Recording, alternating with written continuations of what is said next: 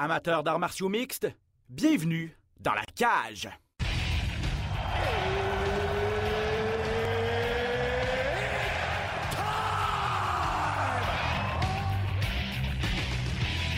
Introducing first, Benoît Baudouin, RDS Info à Las Vegas. and now introducing his opponent. C'est terminé!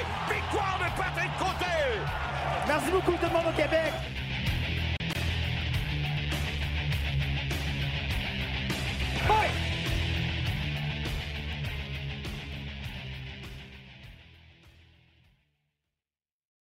Salut tout le monde, bienvenue à cet autre épisode de Dans la cage. Ben Baudouin en compagnie de Pat Côté, bien sûr, Dans la cage, votre balado diffusion dédié exclusivement aux arts martiaux mixtes. Pat, comment ça va?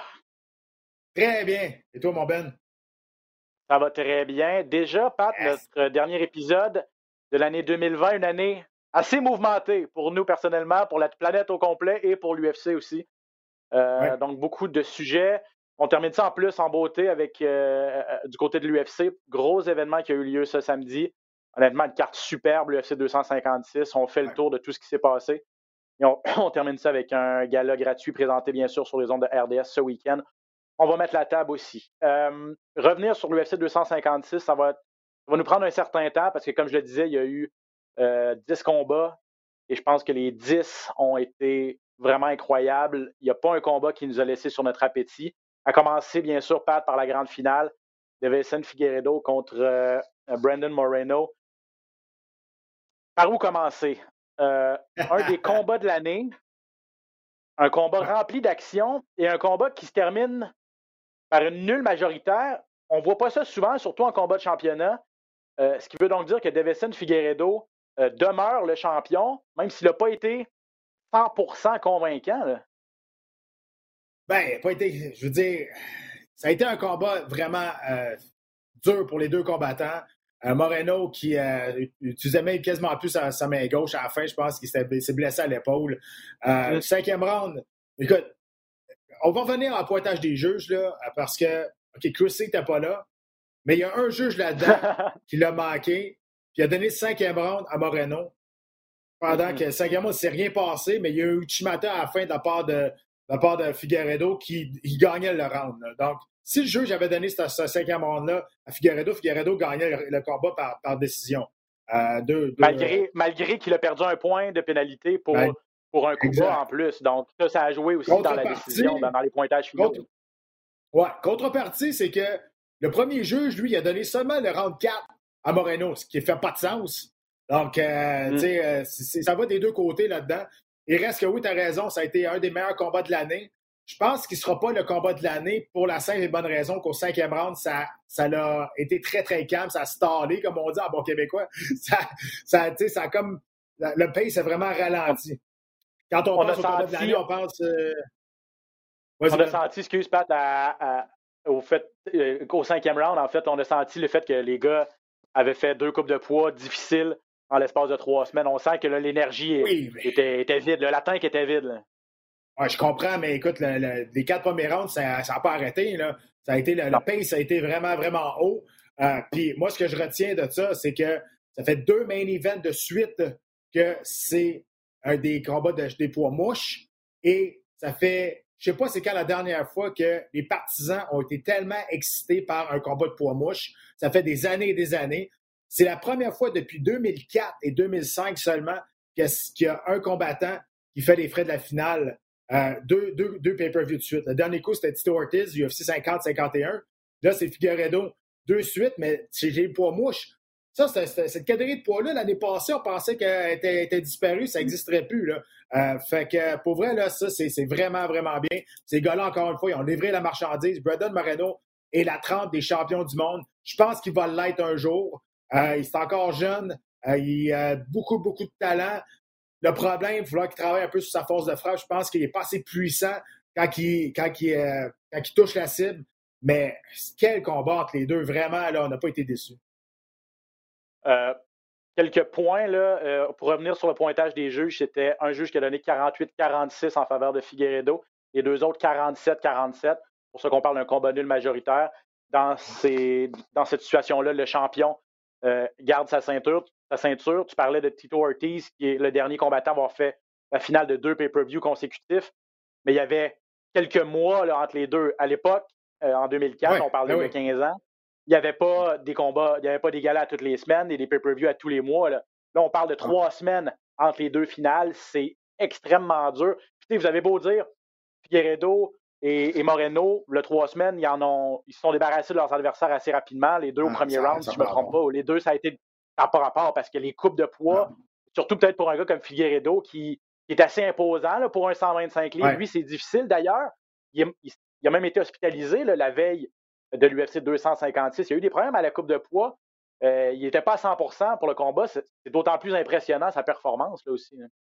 Oui, puis c'est un gars qui reprend beaucoup de poids quand même. Il avait dit que dans le combat face à Perez, il était à 143 livres. Là, vous allez me dire, ouais, mais les combattants, ils reprennent ça à peu près 15-18 euh, livres. Peut-être, mais pas des poids mouches. Des, gars, peut-être des poids moyens, des, des même des poids mi-moyens, mais des poids mouches, c'est pas supposé couper du gros du poids comme ça. C'est très rare. Euh, ce qui fait que c'est un gros bonhomme. Il a remonté peut-être à 150 livres après le combat face à Perez. Un autre coupe de poids pour faire 125 livres. Il l'a réussi. Les deux l'ont réussi. Ils ont donné un spectacle assez, assez incroyable. Puis oui, on l'a su après qu'il euh, y a eu des problèmes euh, au niveau de la, digestion, au niveau de santé. Il est resté à l'hôpital jusqu'à 2 heures du matin. Il a réussi à faire une performance comme ça, pareil. C'est assez impressionnant. Puis j'ai dit que Moreno allait devenir champion du monde un jour. Mais Figueredo va être très difficile à tasser de là. Ça va être, euh, ça va être difficile. Oui, effectivement, parce que Figueredo, en plus d'avoir le talent, il a la force de frappe. Il peut faire vraiment la différence dans cette, euh, dans, cette division-là des 125 livres. Et puis là, tu parlais tantôt du combat de l'année potentiel. Euh, je suis d'accord avec toi. Peut-être le cinquième round va, va faire en sorte que ce ne sera pas considéré, mais il ne faut pas oublier, et, ça semble être dans une autre vie, mais le combat entre Johanna Jędrzejczyk et Wiley Zhang, c'était en 2020 aussi. Euh, février ou début mars, juste avant la pandémie. C'est pour ça qu'on a l'impression que c'est. l'impression que ça fait trois ans, là, mais ça, ça c'est le combat de l'année. Et, pratiquement impossible à déloger. Il aurait vraiment fallu que ce soit sans arrêt pendant cinq rounds, celui de cette fin de semaine, pour déloger ce combat-là. Euh, J'ai regardé les statistiques 137-132 pour Figueredo au niveau des coups significatifs pour vous euh, montrer à quel point ça a été serré le combat. Il y a eu quatre amenés au sol, euh, pour Moreno et deux seulement pour Figueredo, mais la grosse à la fin du cinquième round qui a peut-être fait une différence. Euh, Pat, tu vois, est-ce que tu vois une revanche tout de suite dans les cartes? Je pense que c'est ce que c'est ce que Dana White veut.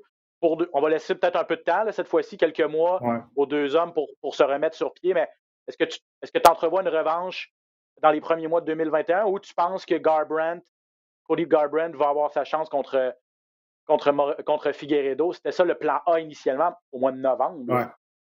Ben là, Garbrandt lance des défis à Henry Seudo, ses réseaux sociaux là, à tour de bras. Fait que je sais pas, je sais pas ce qu'il veut, là, premièrement, à Cody Garbrandt. Euh, mais euh, moi, je, pense, que Moreno... Il veut faire de l'argent. Il essaye, il essaye ouais, de non, mais c'est sûr.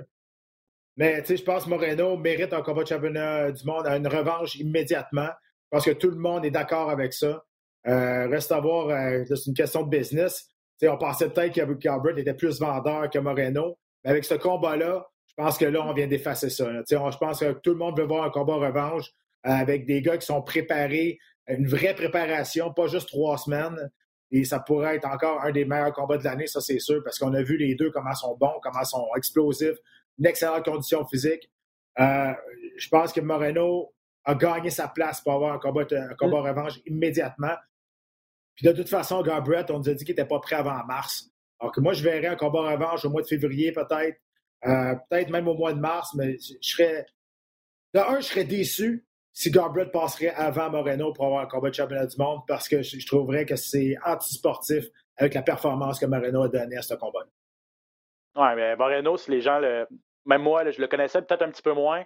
Mais tu nous l'avais bien vendu là, au podcast, tu en, avais parlé, euh, à quel point c'est un combattant excitant.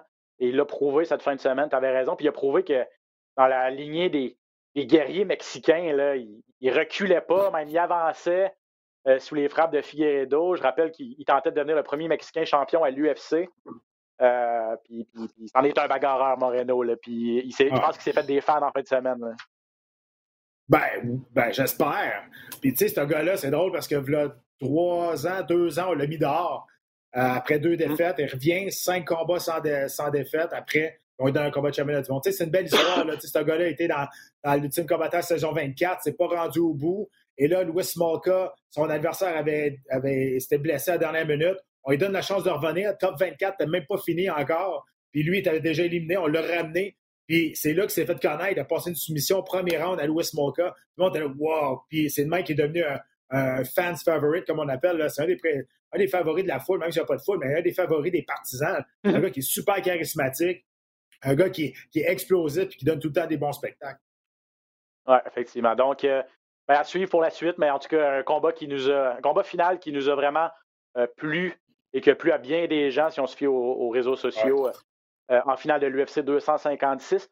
en contrepartie, Pat, la demi-finale m'a laissé un petit peu sur mon appétit. Charles Oliveira contre Tony Ferguson. Ben, c'est ça, c'est parce que c'est parce que peut-être que les. En tout cas, moi, mes attentes étaient dans le tapis, là, en fait, dans le plafond. J'avais tellement des grosses attentes et, et je sais pas je sais, j'ai pas encore décidé si c'était s'il fallait que je donne 100% le crédit à Charles Oliveira ou si Tony Ferguson euh, est tombé et s'est présenté à plat. Euh, je pense que c'est un mélange des deux. Mais ouais, c'est ça. C'est ce que tu penses, c'est que Tony Ferguson n'était pas là et, Justin Gagey a carrément brisé Tony Ferguson? C'est ce que je pense. Après 12 victoires de suite, il se fait rosser face à, Gage à son dernier combat. Je pense qu'il l'a brisé. Il l'a brisé mentalement. Et euh, Oliveira était sur sept victoires de suite. Il avait terminé ses sept, ses sept gars avant la limite. Il a, failli, il a failli finir à la fin du premier round. Personne ne comprend comment que le bras n'a pas cassé ah, et comment il a réussi à résister. Là. Mais euh, écoute, Charles Oliveira, moi, j'étais convaincu qu'il allait gagner. Euh, comme ça, peut-être pas, mais je ne suis pas capable d'y enlever le crédit et de lancer la roche à Ferguson. C'est une performance trop parfaite pour Charles Oliveira qui est sur une séquence de fou. Et ça a été une domination, mais d'un bout à l'autre. on s'entend là, il, jouait avec au sol, il jouait avec Tony Ferguson au sol. Répétez ce que je viens de dire dans votre tête, là, de dire, ben, on pas de... Ben oui, il a joué avec partout, même debout. Écoute, ça a été une euh, décision euh, unanime, mais c'était un flawless victory. Ça a été une, une victoire à sens unique, une belle démonstration d'arts martiaux mix. Ce que je veux dire par là, c'est que ça n'a pas fini en sang, comme d'habitude dans les combats de Tony Ferguson. Ça a fini avec un gars qui dominait son adversaire dans toutes les positions parce qu'il était une meilleure technique que lui. Et ça, c'était. Moi, j'ai adoré ce combat-là pour la beauté d'exécution de, Charles Oliveira. Oui, effectivement. Pour, vous donner une idée, les, trois quarts des juges, trois fois 30-26, donc un 18 au premier round où ça a été une domination et où il y a eu une clé de bras, là, mais. Euh, hmm, ben, je pense que Dana White a dit 100% des combattants auraient tapé, sauf Tony Ferguson. Moi, Tony Ferguson est comme la seule, personne. Ben, j'étais dans mon salon, puis je tapais, juste à le regarder. tellement, tellement le bras était viré à l'envers.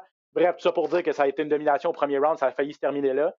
Euh, et puis après ça, ben, comme tu l'as dit, euh, on aurait pu donner des, des 18, des 18 à, à, tous les rounds ou presque à Charles Oliveira. Absolument. Qui, tu l'as dit, ça a été une performance parfaite. Ça a été, tout ce qu'il a fait, c'est pas réussir à, à, terminer ça avant la limite. Là, on sait qu'il a le record de l'UFC pour les, les, finitions, les combats qui se terminent avant la limite, mais quand même, quoi, ben? probablement une de ses plus belles performances malgré tout. Là. Ouais.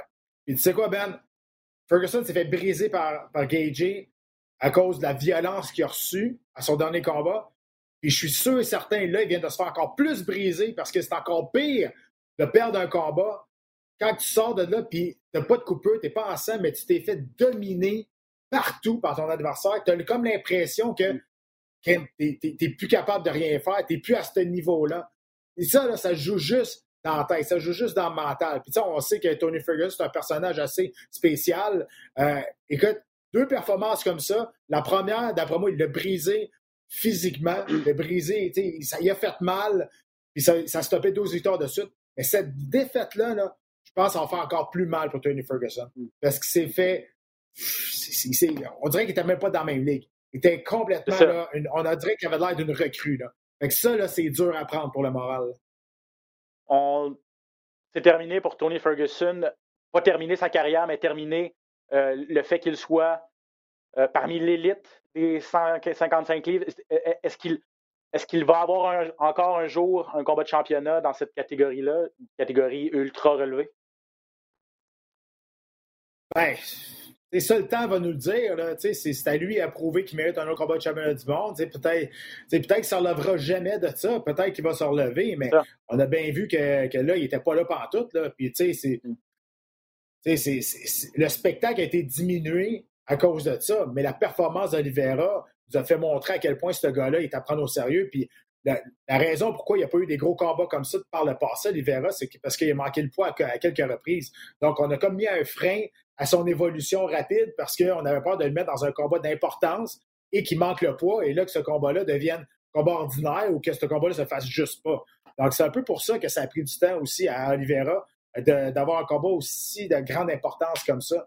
Mais là, écoute, il vient de se placer dans le top 3 mondial, c'est sûr. Puis, tu sais, les 155 livres, là, en 2021, ça va être débile. C'est la, division de poids où il y a le plus de talent. C'est deep, cette division-là. Écoute, on parle. Euh, écoute, je vais te nommer juste des noms. Il y a Connor, il y a Poirier, t'as Chandler, qu'on n'a pas vu se battre encore, t'as Ferguson, t'as Oliveira, euh, t'as Nomagomedov, qu'on ne sait pas ce qui va arriver avec lui.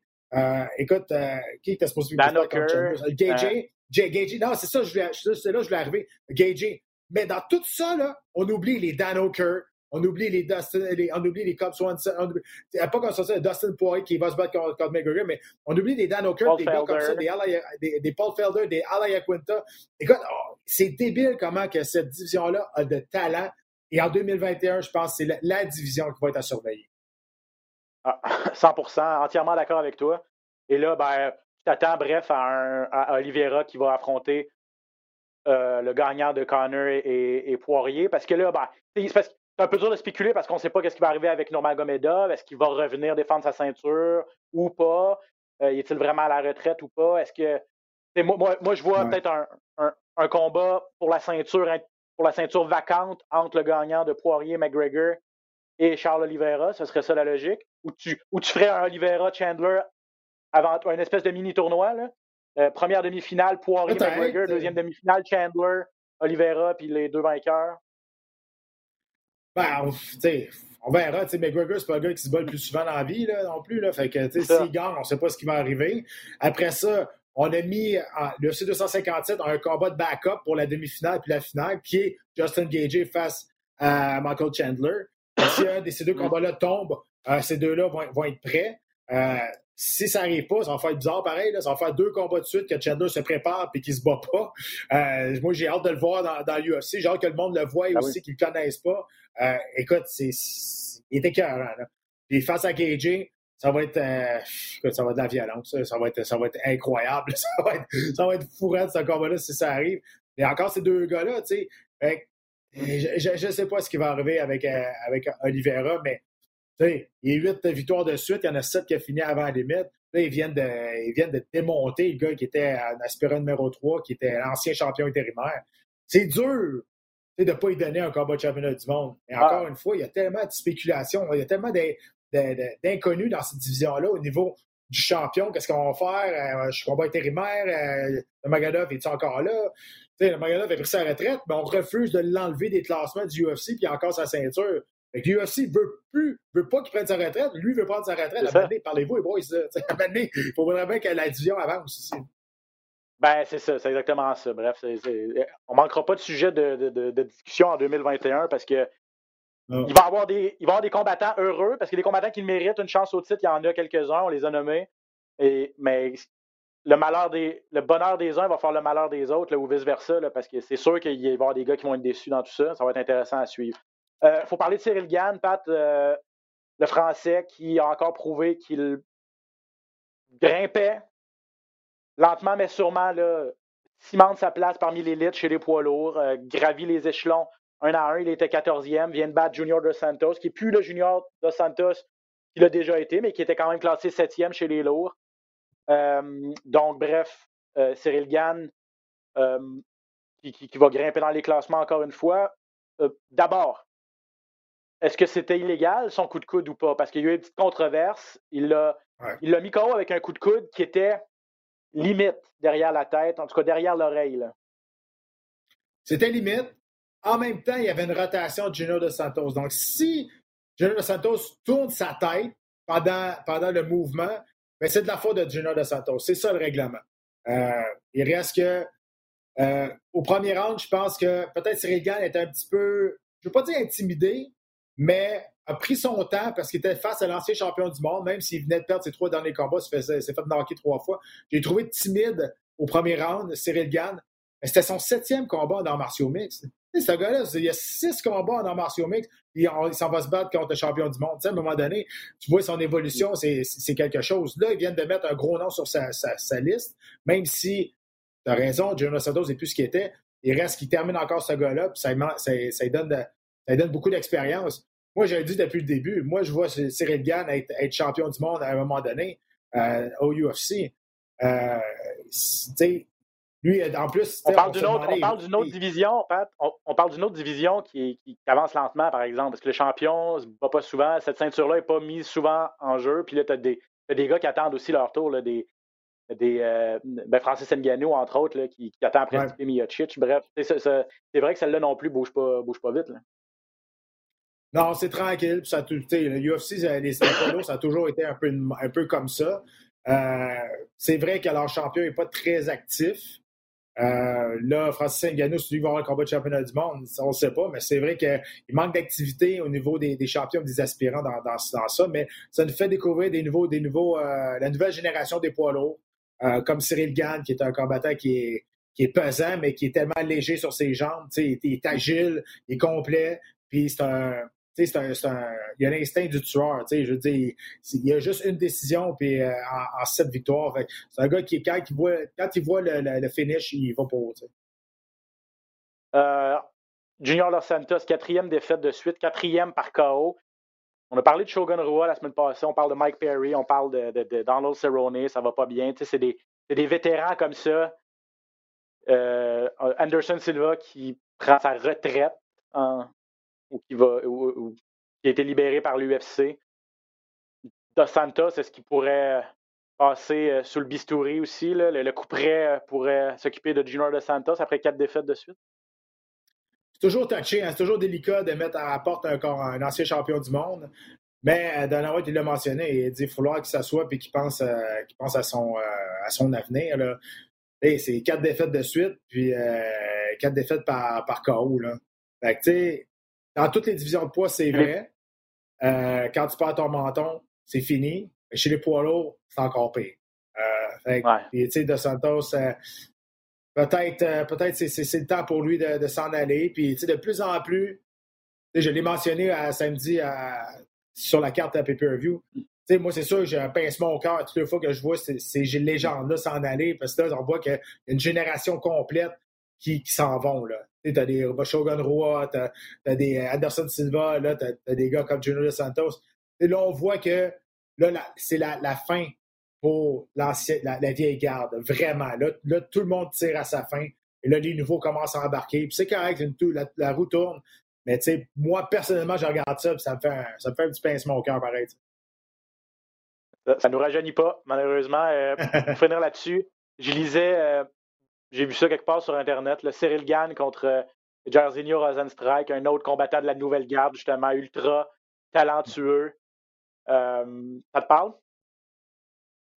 Ça me parle, mais je pense, euh, honnêtement, je pense que Gann, il ne sera pas aussi intimidé ou sera, il va être moins timide dans ses attaques que contre Dos Santos parce que je pense qu'il était, était, un peu sur le retrait à cause de champion du monde il va retrouver sa mobilité, son in and out. Puis honnêtement, euh, je pense pas qu'il va avoir de la difficulté contre Rosenstruck, qui n'est pas un grand technicien. C'est un bon kickboxer. C'est pas un gros poids lourd non plus, euh, mais il est quand même solide, mais c'est pas un gars qui travaille beaucoup en combinaison comme euh, puis pas très très agile. Il est supposé être agile avec ses jambes, mais pas comme Cyril Gann. Je vois Cyril Gann gagner ce combat-là si ça arrive. Puis encore une fois, n'y a pas de walk in the park dans le UFC, mais je pense pas que ça serait trop difficile pour, pour lui non plus. OK, puis avant de changer de sujet, Nicole, rapidement, est-ce que, vu qu'on termine l'année 2020, là, sera-t-il champion du monde des poids lourds en 2021? Je pense qu'il va y avoir un combat de championnat du monde à la fin 2021 si, euh, si on continue de rester actif euh, chez, les poids lourds. Euh, je, je, le souhaite. Je pense que oui. Puis même si c'est Francis Ngannou qui est le champion, il l'a déjà mentionné, c'est c'est pas des amis. C'est ces deux Français, mm. mais c'est pas des amis. Euh, et il l'a déjà mentionné. Dis-moi s'il est là, il est là, ça me dérange pas. C'est pas un ami. Euh, on a, oui, on a passé les deux par le MMA Factory. On s'est jamais entraîné ensemble. Puis euh, il n'y a pas de problème pour moi de, croiser, de le croiser dans l'octogone. on tient peut-être quelque chose là, parce que les arts martiaux mixtes ont été légalisés en France cette année. Il n'y a pas encore eu de gros gala de l'UFC à Paris. Je pense que ça, logiquement, ce serait dans les cartes. Là, une finale, ouais, Ganou, Gann à Paris, ça pourrait être spectaculaire. Il faut vouloir, qu'on, vouloir que, que, cette pandémie-là finisse et qu'on mette du monde dans les estrades parce que l'UFC n'ira pas nulle part ailleurs qu'à Apex ou à Abu Dhabi. tant, qu'on ne peut pas personne dans les estrades. T'as raison, t'as raison. OK, euh, rapidement, peut-être les autres combats qui ont retenu l'attention. Kevin Harland contre Jacare Salsa, KO au premier round, KO. Spectaculaire parce que Harland était sur son dos. Et encore plus spectaculaire, euh, cinquième victoire en 2020, Kevin Harlan. Probablement le combattant de l'année quand on regarde ça froidement, même si il a seulement un gros nom à, sa fiche, c'est celui de, Jack Harris ça, mais, ouais, mais pour vrai, Kevin, il, y a quatre, Il y, a quatre, il y a quatre terminaisons aussi là, dans ces cinq victoires-là. Et encore une fois, on voit des, euh, des gardes, Jack qui est peut-être le mm-hmm. temps lui aussi de passer à d'autres choses. Euh, Écoute, je pense que Jacare a fait une grosse erreur dans ce combat-là. Il est devenu très nonchalant au sol. Il, il se passait en, contrôle. Évidemment, c'est sûr qu'on ne peut pas ça souvent, des knockouts sur son dos. Tu avais Nico Price qui l'a fait. Mais euh, avant ça, je ne me souviens pas qui avait réussi ça. Euh, fait c'est sûr que c'est très, très rare. Mais ça arrive. Holland, c'est un gars qui est opportuniste. Et surtout, c'est un gars qui n'accepte pas euh, d'être dans une mauvaise position. Donc oui, c'est fait amener au sol. Il y avait Jack Harry sur lui. Plusieurs auraient paniqué. Plusieurs auraient resté en petite mm. boule puis essayé de ne pas bouger pour ne pas faire d'erreur.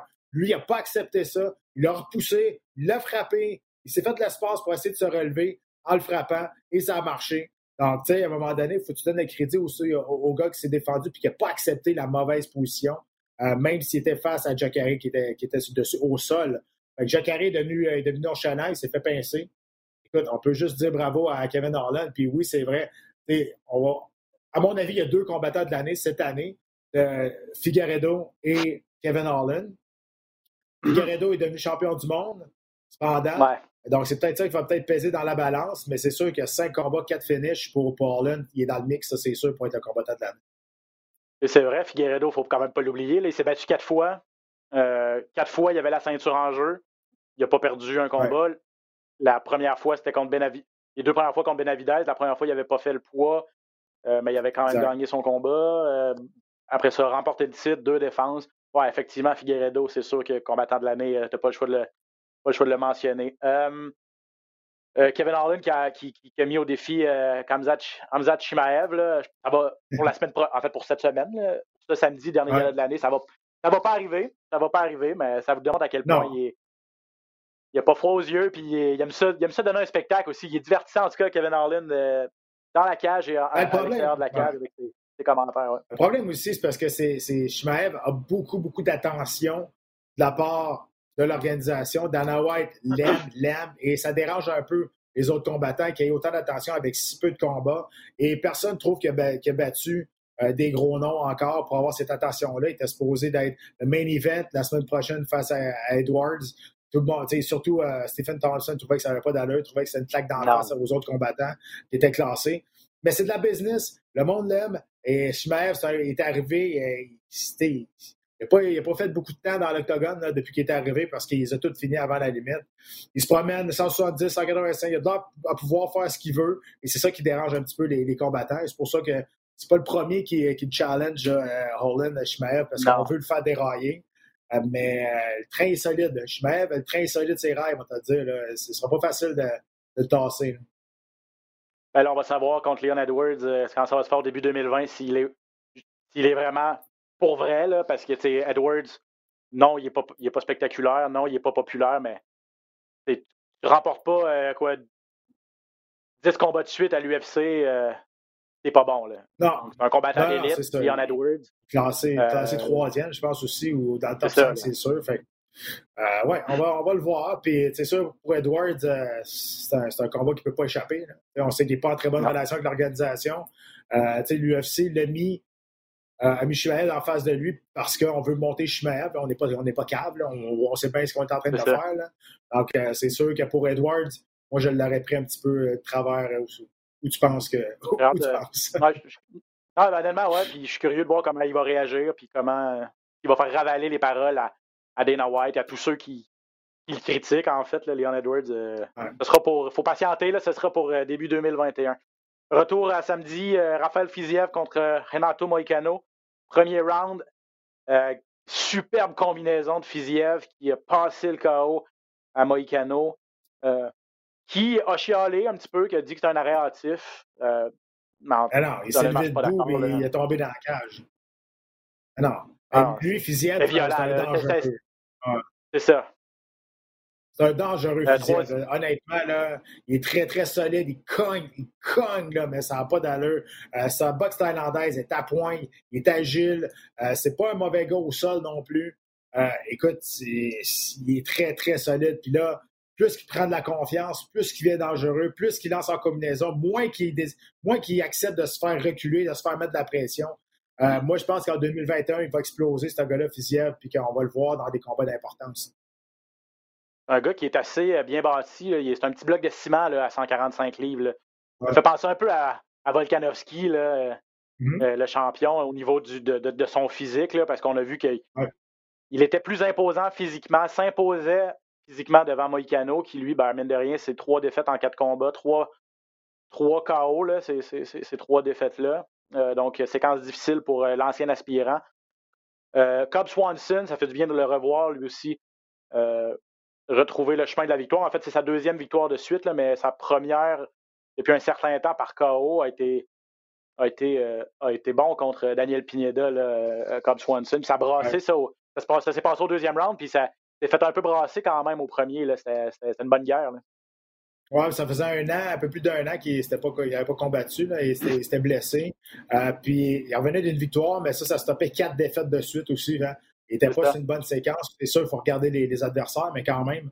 Euh, oui, une belle performance. Moi, Cobb Swanson, c'est un combattant que, que, que j'adore. C'est un de mes combattants préférés que j'aime regarder parce que lui, c'est tout ou pas en tout. il va toujours pour le spectacle. Il refuse d'aller euh, faire un safe fight. Ça, j'aime ça. C'est un, gars qui est, qui, que j'aime beaucoup voir compétitionner. Puis, euh, super, euh, super victoire samedi. Puis, je pense que Pineda était sur une longue, longue séquence de victoire aussi. fait que c'est une grosse victoire pour, pour Swanson. Et en terminant, Chase Hooper, fils légitime de Ben Askren avec les cheveux. Euh, une, belle, une belle perruque frisée, mais lui, une, des, une des belles soumissions qu'on a vues qu'on a vu dernièrement. Il perdait ce combat-là en plus au troisième round, devait absolument terminer le combat et, et, est allé agripper la jambe et s'en était fait de son adversaire Peter Barrett. C'était beau, beau à voir quand même. C'était beau. Euh, Hooper revenait de sa première défaite en carrière. Je pense que mentalement, c'était ça l'a plus ébranlé, je pense, qu'il pensait parce qu'il n'était pas dans le combat pas en toutes les deux premières rounds. Il se faisait, il se faisait dominer, puis on va se le dire. Euh, et ben, c'est un opportuniste. Deuxième chose là-dedans, euh, Barrett, Barrett, sur papier, c'est une ceinture violet en jiu brésilien. C'est une ceinture mauve. Tu es supposé de savoir la base, au moins rendu à la ceinture mauve de quel bord tourner quand tu te fais pogner une, clé de jambe, de où pousser avec ton autre jambe qui est libre? Tu es supposé savoir au moins les bases d'essayer de, faire quelque chose. Là, on a vu tomber en état de panique. Ça ne va pas faire, à rien. Euh, il semblait complètement perdu à savoir quoi faire contre une clé de cheville. Je trouve ça. Euh, là, je, suis dur avec Barrett, là, mais je trouve ça euh, incompréhensible. Rendu à ce niveau-là, et surtout qu'on nous dit que c'est une ceinture mauve en juste brésilien, qui qui pas le réflexe naturel euh, d'aller avec un mouvement défensif ou de tenter quelque chose à place juste d'attendre puis d'espérer que le, talon glisse parce qu'on est mouillé ou de quoi de même. ça, je, c'est sûr que je lance la pierre à, Barrett. La technique était belle. Mais rendu au troisième round, avec la sueur, avec ce que tu connais de ton adversaire qui avait déjà essayé une clé de cheville au premier round ou au mm-hmm. deuxième, je ne me souviens plus. Fait que tu t'en attends. Euh, je ne veux pas rien enlever à la technique de Hooper parce qu'elle était bien faite. En heel hook, c'est extrêmement douloureux quand, quand tu es capable de la, pogner. Mais, euh, il n'aurait pas été supposé se faire pogner comme ça. Pour Barrett, j'espère qu'il va s'en vouloir, puis il va regarder ça, puis qu'il va, il va apprendre de cette défaite-là. Le tour à la table à dessin peut-être pour Peter Barrett. OK, Pat, ben, euh, on vous l'avait dit d'entrée de jeu, le SE 256, c'était une superbe carte. C'est pour ça qu'on passe le temps sur, sur, les belles performances. Euh, on va se tourner ce samedi dernier, gala de 2020 à l'UFC. Un gala qui met en vedette Pat Steven Wonderboy Thompson contre Jeff Neal, c'est chez les mi-moyens. Wonderboy, cinquième aspirant, Neal neuvième, donc un combat important pour les classements. Et puis, deux gars qui n'ont pas combattu depuis un certain temps. Les deux, ça va être leur premier combat en, un an. Euh, comment, comment tu vois ça? Thompson n'est plus, plus ce qu'il a déjà été. C'est un gars qui s'est battu deux fois pour la ceinture. Euh, un peu plus difficile pour lui. Les gens, je pense, commencent à, à savoir à quoi s'attendre de lui, comprennent un peu mieux son style, un style euh, de karaté. Oui, tu as tout à fait raison. Et ce combat-là est beaucoup plus important pour Thompson que Neil. Pas que c'est pas important pour Neil. Là. Il reste que Thompson est en avant de lui dans les classements. Mais pour Thompson, s'il perd ce combat-là, écoute, je pense que ce combat-là, c'est un combat de rédemption pour, pour euh, Thompson. C'est un Neil extrêmement dangereux, il est puissant, il est dans le top 10 mondial ou pas loin. Là. Je pense qu'il est dans. Je, pense qu'il est mais il est 9e. Bon, whatever c'est un combat de rédemption pour peut-être se donner un élan à Thompson pour aller partir sur une autre séquence de victoire, puis peut-être une dernière course vers le titre. Parce que ça n'a pas bien été. Là, dans les cinq derniers combats à, Thompson, ce n'est pas très reluisant. Ce n'est pas des performances qui nous ont euh, laissé euh, la, mâchoire décrochée, comme qu'il nous a déjà fait par le passé. Euh, le point que tu as amené est très, très intéressant et je pense que je partage ce point-là aussi. Puis je, l'avais mentionné la semaine passée aussi pour Tony Ferguson. C'est des, styles qui sont très uniques, qui surprennent pendant une bonne partie de leur carrière. Puis à un moment donné, les athlètes commencent à connaître ce style-là et sont plus surpris face à un athlète comme ça. On est capable de trouver maintenant des partenaires d'entraînement qui sont capables de recréer un peu les mouvements que, ces deux combattants-là, comme Ferguson et Thompson, sont capables de faire. Donc, c'est sûr que leur style reste unique, mais c'est moins surprenant pour leurs adversaires, ce qui fait que euh, l'effet de surprise n'est plus là. Donc, c'est plus difficile de s'imposer maintenant avec leur style unique. Donc, euh, est-ce que Jeff Neal va être capable de, contrer ce style-là? Moi, je pense que Thompson a les qualités pour, pour faire mal à, Neal, qui est beaucoup moins mobile, mais il faut qu'il revienne à l'ancien Stephen Thompson. il faut qu'il était tellement agile avec ses jambes in and out, il bougeait. La force de Thompson, je sais, je me suis battu avec, c'est qu'il touchait puis il se faisait pas toucher. C'est très difficile. C'était très difficile de toucher Thompson. Là. on sentait qu'il était à, la distance notre frappe, mais il était tout le temps à, distance à lui et pas à notre distance. Je, rentrais, je passais souvent dans le vide parce qu'il contrôlait tellement bien la distance avec son jeu de jambes, son jeu de jambes de, de karatéka. Se doit de revenir à ce style-là, d'être aussi mobile, faire manquer ses adversaires pour contre-attaquer par la suite.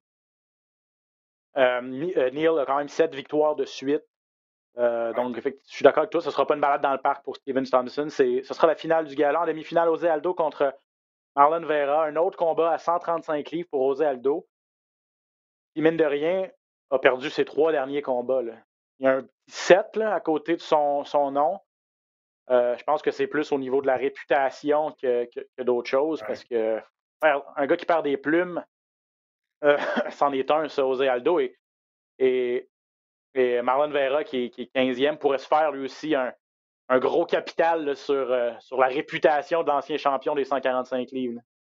Oui, puis Marlon Chito Vera va, bien là, ces temps-ci. donc, euh, euh, c'est sûr que ça pourrait être une grosse victoire pour Vera. Et encore une fois, ça fait six fois que je le dis, là, mais encore une fois, on voit des combattants de l'ancienne garde qui, qui commencent à, des plumes. il n'est pas si vieux que ça, c'est ça l'affaire, euh, Aldo. Non, mais ça fait. Il y a la jeune, il y a la jeune trentaine, mais c'est ça, ça fait longtemps qu'on le voit, puis ça fait longtemps qu'il traîne sa. Traîne sa c'est son fighting age. C'est son fighting age qui est pas mal plus grand que son, son, son vrai âge. Euh, donc, tu sais, il y a eu des guerres, il s'est fait knocker, euh, il a été champion longtemps. Tu sais, sa, legacy, son héritage, personne va, va contredire ce qu'il laisse au sport et ce qu'il a fait au sport, ça c'est sûr. Mais c'est une roue qui tourne, le, sport continue d'avancer. Je pense que dans, les années, moi, je trouve personnellement, c'est une opinion bien personnelle, tu t'en partages ou pas, là, ça t'appartient, mais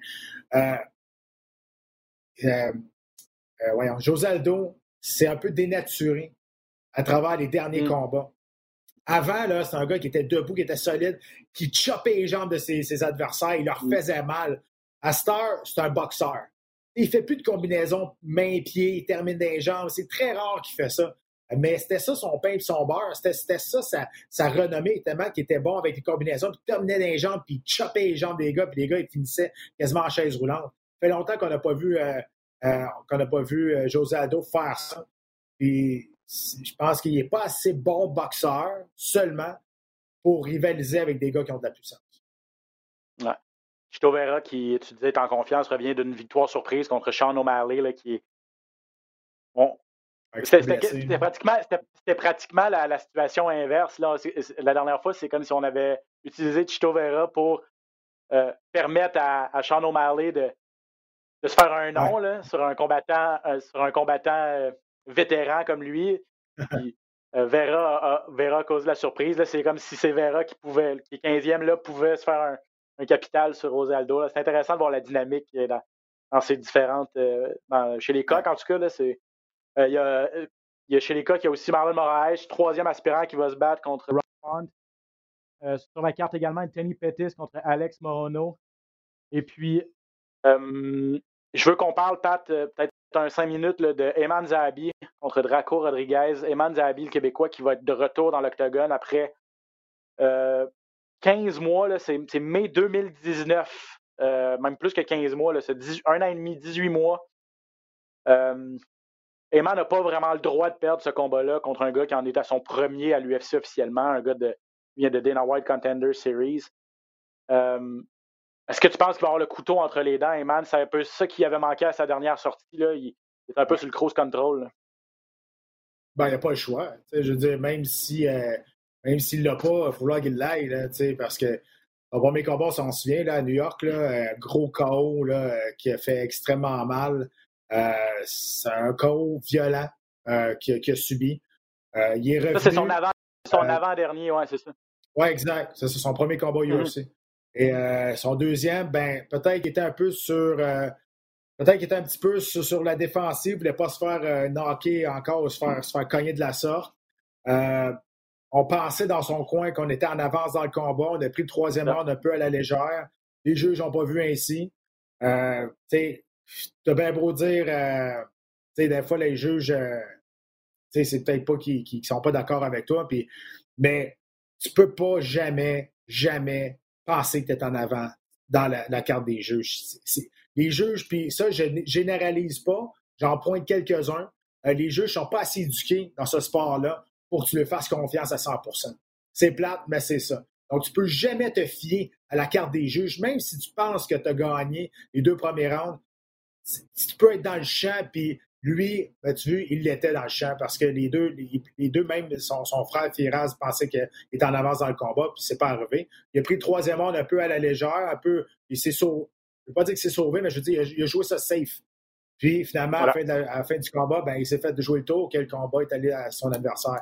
Ce qui fait que je lance pas la pierre à, à, Eamon parce qu'il a, a, joué sa safe et il voulait avoir au moins une victoire UFC. Après ça, peut-être le combat d'après, ouvrir plus la machine.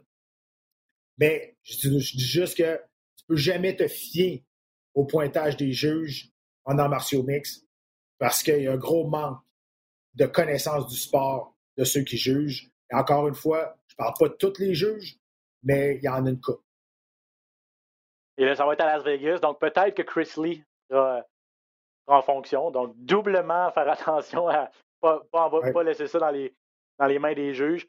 Euh, et pour ceux que ça intéresse, ben, Eman a donné une bonne entrevue à, à notre collègue euh, Nick Landry du RDS.ca. Il y a un bon texte, un bon article sur notre site Internet euh, sur Eman qui, bon, s'est pas battu depuis un bon moment, revient sur sa dernière défaite, c'était contre Vince Morales, mai 2019, explique justement ce qu'on vient de parler, là, que s'en veut d'avoir pris ça, euh, d'avoir joué ça, joué ça safe au troisième round. Je veux pas, Ben, même si lui, il va dire non, c'est pas ça, mais, puis je veux pas parler à sa place, il reste que c'est le frère à Firaz. Quand il est arrivé à l'UFC, c'était pas Amen Zabi, c'était le frère à Firaz. ça, c'est quand même beaucoup de, de, bagages à amener avec toi. on s'attend à Firaz, qui est un des meilleurs entraîneurs au monde, qui entraîne à, une des meilleures équipes au monde, à Tristar. Donc, c'est sûr qu'on voit le frère arriver qui, qui l'a pris sous son aile pendant des années et des années. On s'attend à ce que ça soit la huitième merveille du monde. Puis c'est plate, mais c'est ça. Fait qu'il est arrivé avec un nom de famille qui avait beaucoup de bagages. Donc, une pression que même si lui dit Oh non, je il y en avait de la pression. Il y a le présent, il y a la pression de son frère. C'est pas de la faute de son frère non plus, c'est pas de la faute de personne. Je veux dire, c'est la situation qui est comme ça. Donc, euh, c'est sûr que si tu veux trop bien performer à cause que tu as la pression de, de, de, transporter le nom de famille de, Zabi, puis de transporter peut-être le Tristan sur tes épaules, ça se peut que ça te freine aussi dans, ta, dans tes performances. Ça, ça c'est mon opinion à moi. Là. Je ne dis, pas ça que c'est, dis pas que c'est lui que ça, ça se passe dans sa tête. Mais clairement, ça, je suis sûr à 100% que quand il est arrivé, je le sais parce que je commente les combats, puis je suis pas mal euh, plugué dans, dans, ce sport-là.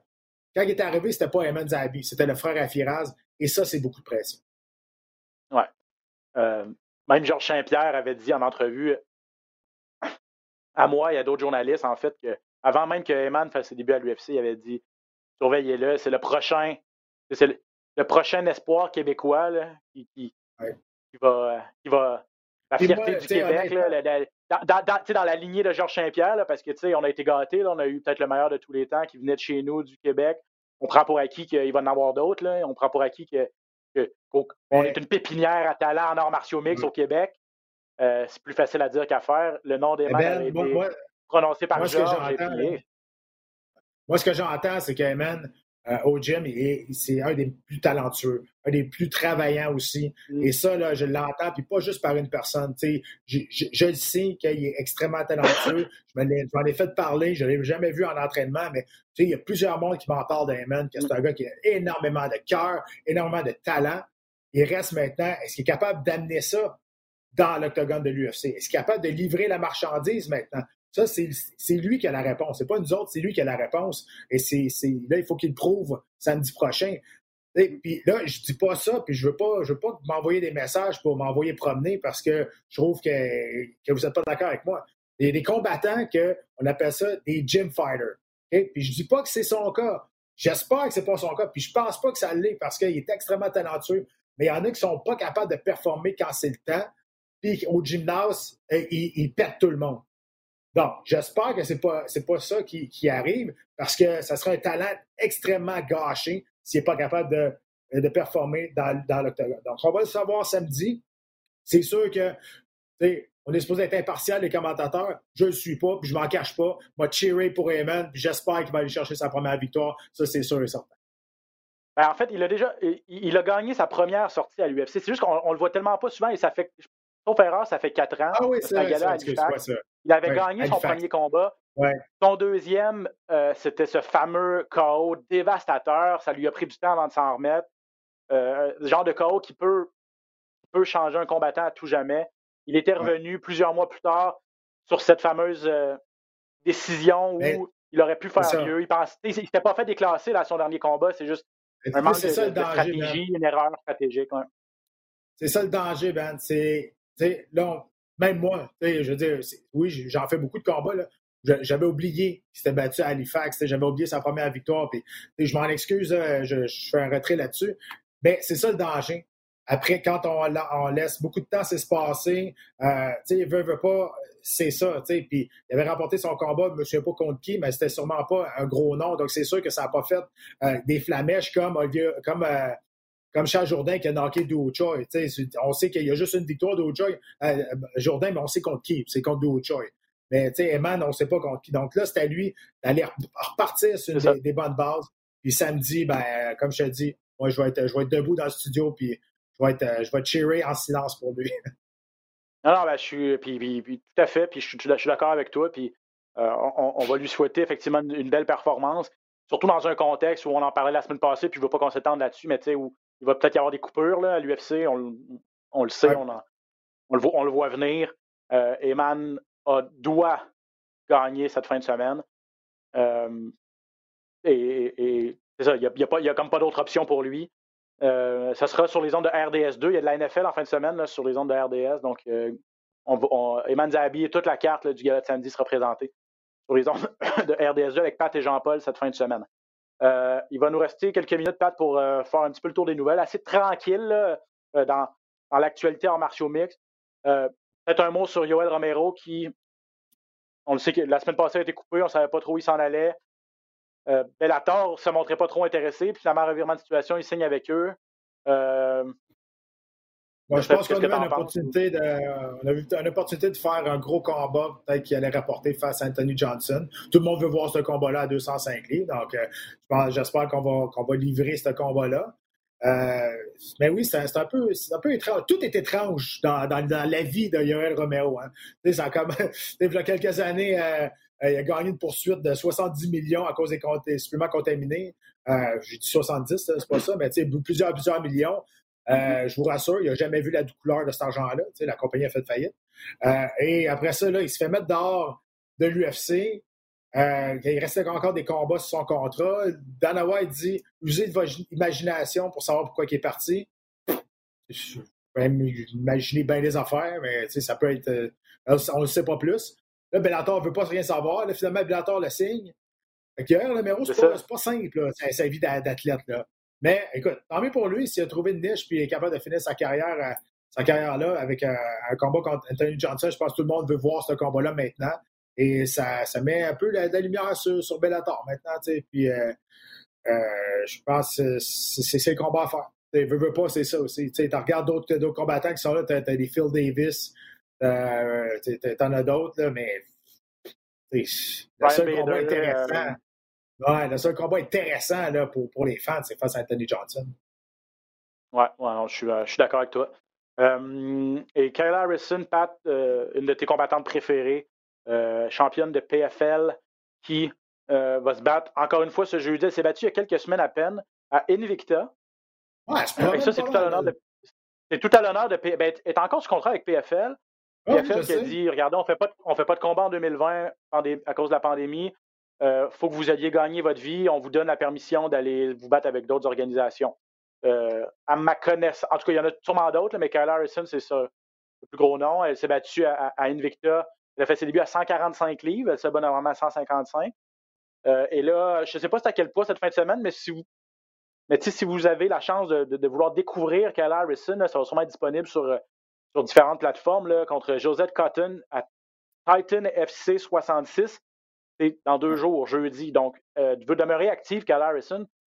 Euh, et, une belle occasion pour, euh, pour, pour, les amateurs de, découvrir une fille qui, selon Pat Côté, pourrait bel et bien, et, peut-être la, la seule là, à ce jour qui pourrait euh, donner du fil à retard à Amanda Nunez.